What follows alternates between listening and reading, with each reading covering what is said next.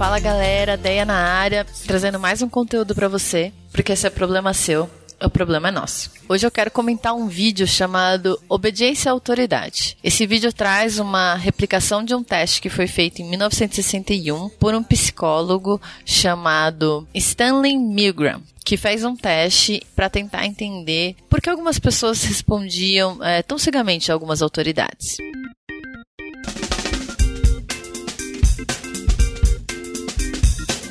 Nesse vídeo mostra que foram selecionados 12 voluntários para fazer o teste e que inicialmente eles acham que é um teste de memória. Então cada voluntário chega e ele é apresentado a uma outra pessoa, que essa pessoa também acha que é um voluntário, mas na verdade é um ator. E aí chega o professor que está conduzindo o teste, também é um ator, de jaleco branco, e explica como vai ser. Fala que vai ser sim um teste de memória, em que esse voluntário vai dizer algumas palavras e aquele ator que a pessoa também acha que é um voluntário, vai ter que repetir numa outra salinha. E que se a pessoa errar, ela vai receber um tipo de punição, que são choques. Inicialmente eles riem porque não entendem a gravidade dessa situação.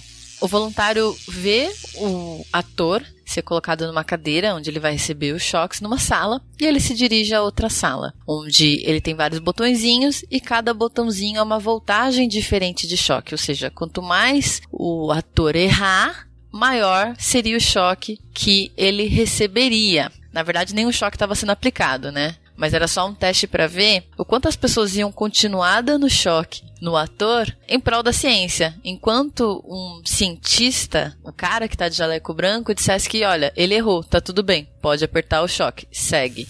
Segue, pode seguir. Ah, é importante ressaltar que eles não sabiam que estavam sendo filmados. E que também os choques, eles sabiam que vinha, acho que de 50 volts a 450, que são choques letais.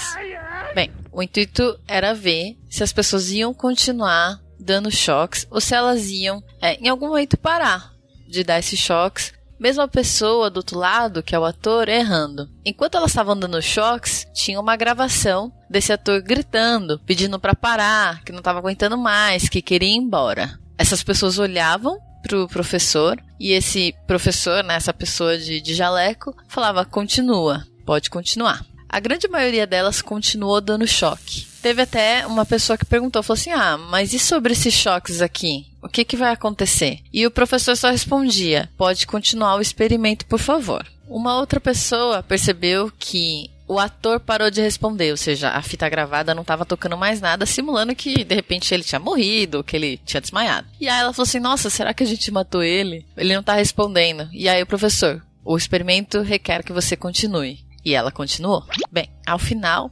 nove de doze participantes foram até o final e deram um choque letal, acreditando que estavam fazendo o bem maior para a ciência e também acreditando no poder da autoridade daquela pessoa de jaleco ali. No experimento original do Milgram, que foi feito acho que em 1961, a maioria, mais de 65%, também foi até os 450 volts.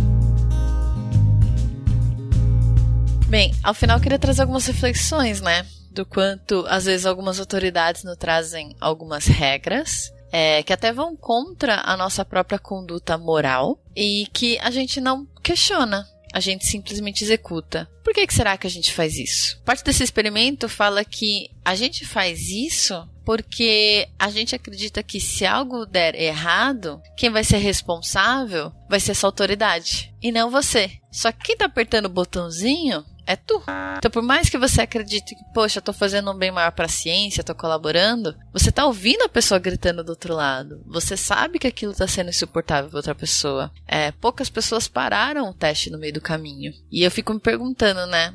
Acho que tem isso de poxa, se der errado, o outro que é responsável, ele sabe o que ele tá fazendo. Mas eu fico pensando como que a gente também é criado. Por que, que a gente não é criado de uma forma a questionar essa autoridade? Por que, que a gente não para para se perceber, olhar para dentro de si e falar, cara, isso que essa pessoa tá pedindo para eu fazer não faz sentido para mim. Vai contra meus valores, vai contra agora a minha necessidade de respeito, vai contra agora a minha necessidade de integridade. Não faz sentido executar isso. E aí, poder se conectar com você mesmo pode ser um caminho para que você tenha coragem de fazer esses questionamentos. E até cair fora, se você achar que, que não faz sentido fazer. E também dessa questão da autorresponsabilidade, né? poxa, me responsabilizar pelas minhas ações, independente se tem outra pessoa me orientando a fazer algo ou não. No final, quem tá fazendo sou eu. Eu tinha visto também um outro vídeo do Instituto Thier, que fala sobre comunicação não violenta e sobre essa questão de quanto a gente é dual, né? Do, do bem e do mal, e do certo e do errado. E quem tá errado merece punição. E foi um pouco o que aconteceu nesse vídeo, né? Cara errava as palavras e aí ele merecia uma punição que era um choque. O quanto essa questão do bem e do mal e do permitir punir quem está errado permitiu quantas violências autorizou quantas violências acontecerem no nazismo, quando a gente fala de racismo, qualquer coisa que faz com que a gente acredite que o outro vale menos, que o outro é errado. E eu nem tô falando, acho que não, é, não são só esses exemplos maiores que ficaram marcantes na história, mas dá uma olhada no teu dia a dia. Como que é a comunicação dentro da tua casa? Como que é a comunicação dentro do seu time? Quando alguém erra ou quando alguém faz algo que é inesperado, que não atinge a sua expectativa, o que que você pensa? Como você age? Será que faz sentido a gente classificar tanto nessa questão do bem e do mal? Também fica essa reflexão extra aí para vocês. Espero que esse áudio tenha ajudado vocês de alguma forma e que a gente possa sair daqui mais consciente das nossas ações, para assim tornar o mundo cada vez melhor. Um beijo para vocês, até a próxima.